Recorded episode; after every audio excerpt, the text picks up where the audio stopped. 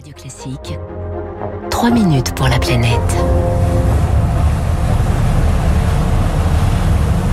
Bonjour Lauriane tout le monde. Bonjour Baptiste, bonjour à tous. Et ce matin, vous l'entendez, vous nous emmenez à l'île de Saint dans le Finistère où l'on tente de se passer complètement d'énergie fossile, en tout cas pour produire de l'électricité.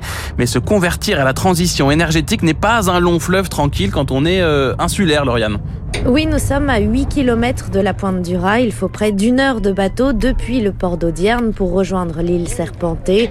Ici, aucun raccordement à la terre, ni en eau, ni en électricité. Alors à l'île de La sobriété, on connaît bien. Bon, les radiateurs, là, c'est des 17, 18, pas plus. Marie-Thérèse est prête à encore se serrer la ceinture. Les dames euh, d'un certain âge de l'île de Saint, on se retrouve tous les jeudis là. La salle, on a des chauffages électriques.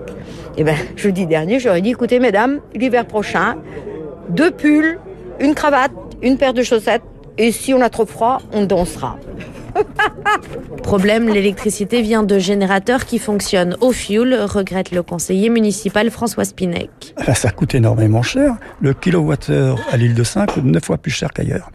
Et on pollue 12 à 13 fois plus par habitant sur l'île de Saint que sur le continent. Pour diminuer la consommation de fioul, on a donc commencé par s'attaquer aux passoires thermiques. C'est la mission d'Émilie Gauther de l'association des îles du Ponant dont fait partie l'île de Saint. On est aux alentours d'une centaine de maisons rénovées euh, depuis 10 ans. Il y a 330 logements ici. On était sur un habitat ancien, très peu rénové parce que en fait les artisans c'est compliqué de les faire venir sur les îles, ça l'est toujours. Il n'y a qu'un seul bateau par jour, donc ça veut dire que les entreprises y viennent obligatoirement pour la journée ou pour deux jours.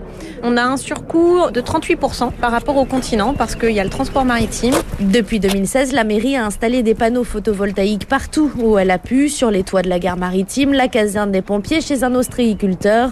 De quoi remplir jusqu'à 25% de son bouquet électrique et économiser 100 tonnes de fioul par an. Par contre, en hiver, impossible de trop compter sur le solaire, prévient le maire Didier Fouquet. Il y a beaucoup de monde à venir ici en vacances, fêter Noël en famille, ou des gens qui viennent euh, faire la fête un peu au premier de l'an parce qu'il n'y a pas de voiture, il n'y a pas de gendarmes. Il faut bien se chauffer et c'est là qu'on consomme le plus d'électricité. Pour encore verdir son électricité, la commune a donc aussi besoin d'éoliennes. C'est le grand projet de l'île depuis plusieurs années, mais où construire? Toute l'île déjà est classée. Sur ces 56 hectares, il y a les deux cinquièmes qui appartiennent au conservatoire du littoral. Ce sont des espaces naturels protégés.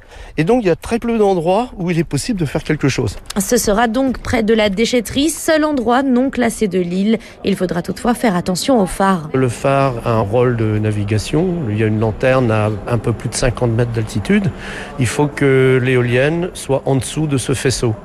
Donc il est décidé que l'éolienne fasse 30 mètres de haut avec des pales de 15. Donc on est limité en nombre, il n'y en aura qu'une, on est limité en puissance, il y en aura pas plus de 250 kW, ce qui est la puissance à peu près d'un groupe électrogène actuel. Après plusieurs recours invalidés en justice, un collectif d'habitants continue de s'opposer au projet d'éoliennes. Les travaux vont malgré tout démarrer au printemps prochain. Objectif de l'île de Saint pour 2030, avoir 80% de son bouquet électrique issu de l'énergie verte. Lauriane tout le monde, 6h57.